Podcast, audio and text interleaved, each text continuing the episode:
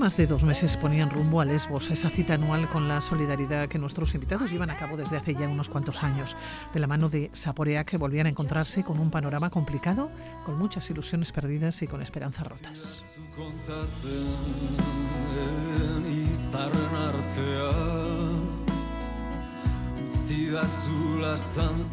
De vuelta dos o tres días de cambio de maletas eh, para volar hasta Nepal y enfrentarse a otro gran reto, el trekking por el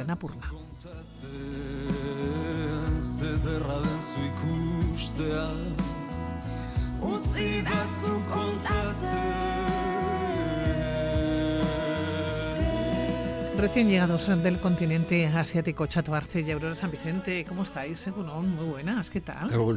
Pues aterrizando un poco, aterrizando. Cuesta hacerse al día a día. Sí, además después de estar casi dos meses fuera de casa, Hombre, pero bueno, enseguida coges eh, el, camino, ritmo, el, el ritmo, ya está casi cogido. Pero bueno, todavía con esta cabeza, a ver si nos serenamos, ponemos todo lo que hemos visto en orden, más o menos, eh, pero muy bien, ¿Dónde está la cabeza, Chato? ¿Está en Lesbos, en Grecia? ¿Está en, en el Anapurna? ¿Está en Tailandia? Porque habéis hecho un pedazo de viaje, ¿eh? pero ¿dónde la tienes ahora mismo? ¿Dónde estás? Yo, bueno, eh, a todos. Bueno, primero, yo creo que Lesbos, porque Lesbos cuesta un montón de tiempo quitártelo de la cabeza. Eso es así.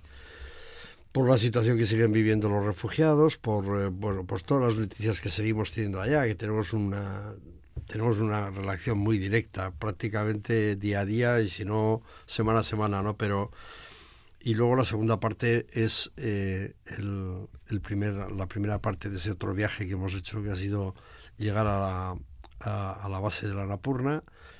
A mí esa me ha maravillado, porque luego la tercera parte de, este gran viaje ha sido eh, Tailandia. Bueno, sí, pero a mí el Annapurna todavía lo sigo teniendo en la cabeza de las noches y no sé por qué, porque no soy de soñar, pero sigo soñando con el Annapurna. ¿eh?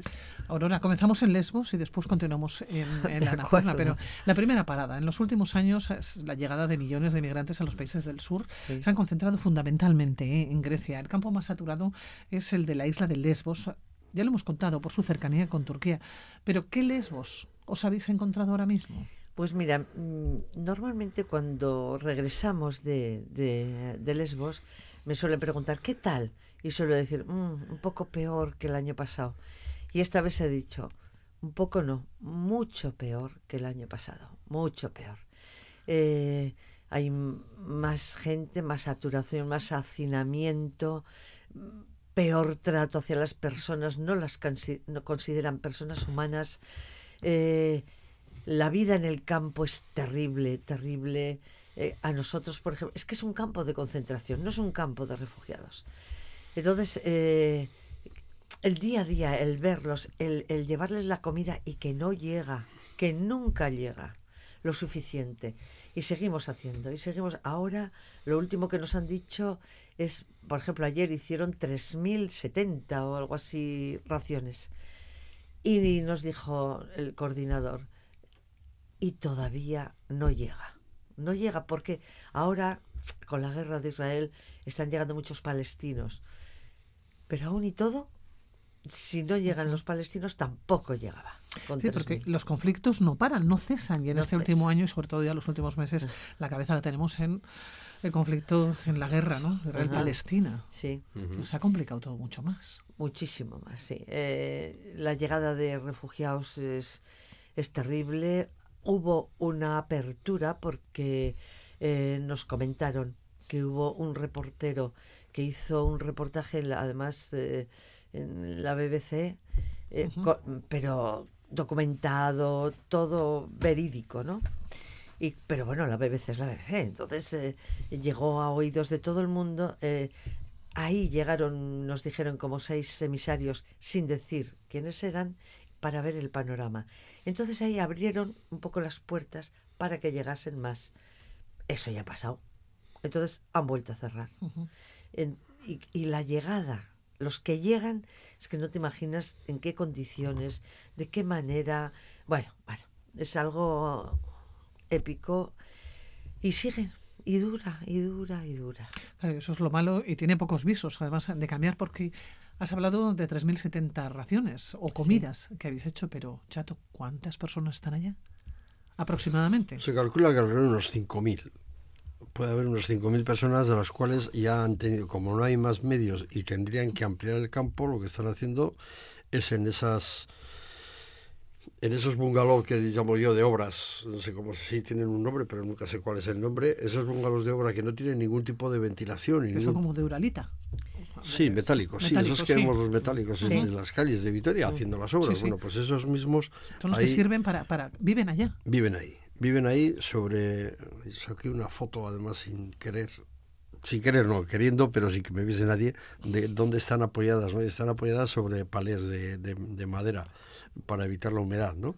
Pero no tiene ningún tipo de, de para evitar el frío ni para evitar el calor, no tienen ningún, o sea, es, es metálico nada más. Entonces ellos cómo están, pues hemos ido algunos días a dejarles a los refugiados allá un poco de comida, a los que nos echan una mano, luego les llevamos un poco de comida a ellos y ver que tienen pues eh, alfombras en el suelo, no tienen más alfombras para luego poder dormir ellos. Entonces durante el verano, pues han tenido alrededor, calculan, calcula, nos decía Jakub, que a, a ya no le conoces, pero has hablado con él directamente, eh, calcula Jakub que pueden llegar a los 50 grados dentro de la casa.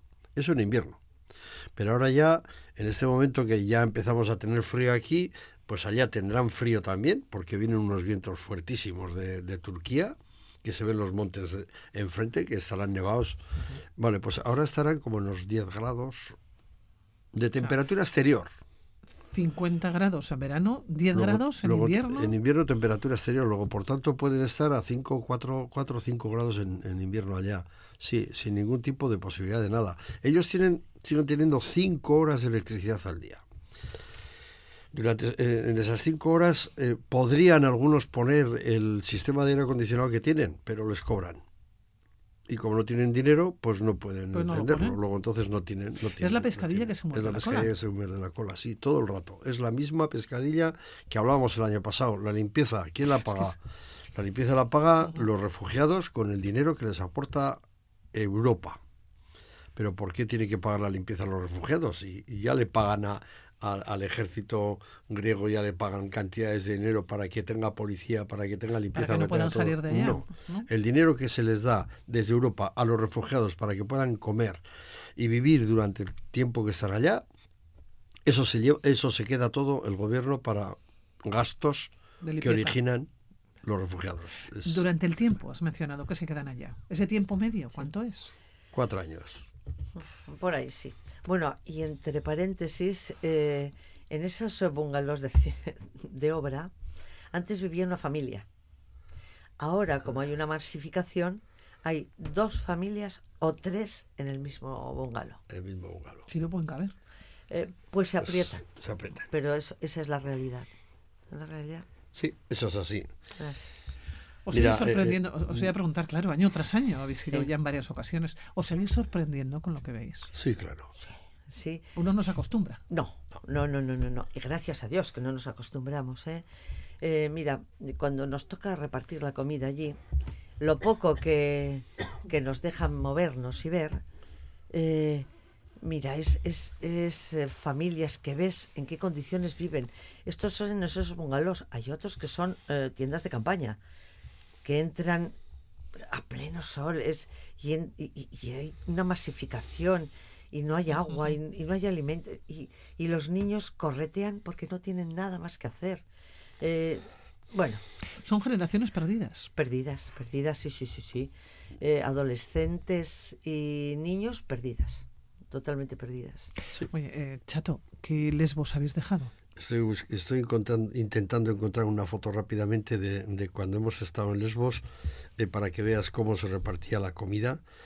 Y bueno, te la voy a enseñar, pero eh, ¿qué ah, Lesbos hemos encontrado? Pues hemos, habéis dejado. Hemos dejado un Lesbos, bueno, como hemos dicho antes, peor que el año pasado, eh, en peores condiciones, con, con más, con más con más rabia por parte de ellos, porque están con más tristeza, mejor dicho, con más tristeza por parte de ellos, porque les ves súper tristes a la gente allá, muy tristes.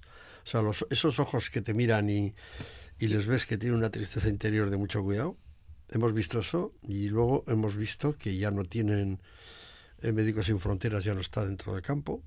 Luego, por tanto, el tema sanitario es bastante peor. Cuando alguien se pone enfermo, pues si puede, tiene que ir como a cuatro kilómetros, que está la ciudad de Mitilini, a ver si le admiten, a ver si le admiten en la seguridad social griega, que no les, no, no, no les admiten. Hemos visto eso y hemos visto como en vez de mejorar la relación o la situación de reparto de los, de los refugiados para reparto, cuando nosotros subimos a repartir la comida, eh, por lo menos tener una, una, relación directa con ellos y poder estar y no, estamos, estamos totalmente apartados, estamos totalmente cerrados. Eh, es como si fuesen, como si estuviesen con, con enfermos, con una enfermedad como la que hemos pasado, que no se puede tocar, no se puede estar siempre separados. No te muevas, no salgas, no pases, no vayas. Bueno, no puedo ir a dar una vuelta por ahí, coge el coche, la furgoneta y doy la vuelta. No, no vayas porque no, no vayas. ¿no? Esto es así todo. bueno, y, y, el lugar donde repartimos la comida, eh, a mí siempre me recuerda las películas de vaqueros cuando el, ganado, las vacas entran a ese tren eh, para meterlos, que es como unas jaulas, ellos están en esas jaulas. O sea, están entre jaula. Y entonces hay una ventanita eh, que presentan el papel, dicen sí, tú, a ti te corresponde. Se van a un lateral y les damos la comida. Pero ellos esperan durante horas porque claro, el pan de pita es lo primero que se, se acaba. Se acaba. Entonces, eh, los primeros son los que se llevan el pan de pita. Pero llevan horas ahí esperando enjaulados. Es, eh, en jaula, en una jaula. Es inhumano. Es eh, inhumano. tengo que contar a los oyentes eh, que cuando hablo con Chato y hablo con Aurora, digo, vamos a hablar de Lesbos. vamos a contar lo mismo, poco peor cada vez de, la situación. Vamos a contar lo mismo. Pero quizás es que este documento no puede caer en el olvido. No nos podemos olvidar. No puede ser un conflicto olvidado. No, podemos. No puede ser una situación. No podemos, no podemos debemos. olvidarlo. No debemos olvidarlo. No debemos. Es, es realmente terrible. porque bastante olvidados están y si encima los, los dejamos, es, que, aparte de no ser nadie, que, es, que, son seres humanos, son seres humanos. Eh, son familias, son niños, son adolescentes y están ahí como animales en, esos campos. El futuro sin lugar a ninguna duda. Seguiremos hablando de Lesbos, pero claro, como el tiempo se pasa tan rápido, vosotros volvisteis a, de Lesbos vinisteis a Gasteiz y de, esta vuestra ciudad natal hicisteis otra vez la mochila. Dijisteis, venga, directos a la Napurna. Menudo cambio, chato. Sí. sí. Así fue. Vinimos el día 3 al mediodía y nos fuimos el día 6 por la mañana. Sí. Ala. A la Napurna. A, la Napurna. a ver, cuéntanos. Vosotros sois montañeros, conocéis muchos montes del estado, mm. pero creo que nunca habéis llegado hasta un 8000. No, A, la, base de un 8000. A la base, a la base, a la base, sí. Pero no habéis llegado nunca. no, no, no, para nada. No, Nosotros, bueno, lo, lo, más que tenemos, que hemos hecho, fueron las cimas más altas de cada provincia de España, que empezamos en su día por, por interés turístico, pero luego resultó una experiencia maravillosa porque hemos conocido pueblos preciosos, pero dentro de, dentro de España, ¿no? Entonces, lo más lejos Canarias y luego provincia a provincia, pues ir viendo montecitos muy pequeños, pues como puede ser, me acuerdo ahora el de Coruña o el de Valladolid. Pues, lógicamente no hay montañas, ¿no? Pero bueno, luego vas al Pirineo, vas a Gredos, eh, vas a Sierra Nevada y hay, monta hay montes altos, pero altos para nosotros era llegar a los 3.000, ¿no? En Girona, por ejemplo. Claro, pero, nunca nos imaginábamos. ¿Cómo llegar a, las bases o a la base de un 8000? Eso, el campo, el campo base de la Napurna, que está además al lado de un campo base también del Machapuchare, que dicen ellos, Machapuchre, que es un, es un monte sagrado para los nepalíes, no ha subido nadie nunca a ese monte, ¿no? Entonces están los dos campos juntos, una diferencia de 300 metros o 400 metros de, desnivel, que hay que subirlos también a esa altura, pero. Eh, llegar a, llegar a, esa, a, ese, a ese momento, a, esa, a ese lugar geográfico, nos supuso cinco días. Que eso es lo que no nos imaginábamos bajo ningún punto de vista. Porque tú dices, vamos al Gorbea, vale, vamos al Gorbea. Llegas a Murua, llegas y, a... Y vuelvo a casa a comer.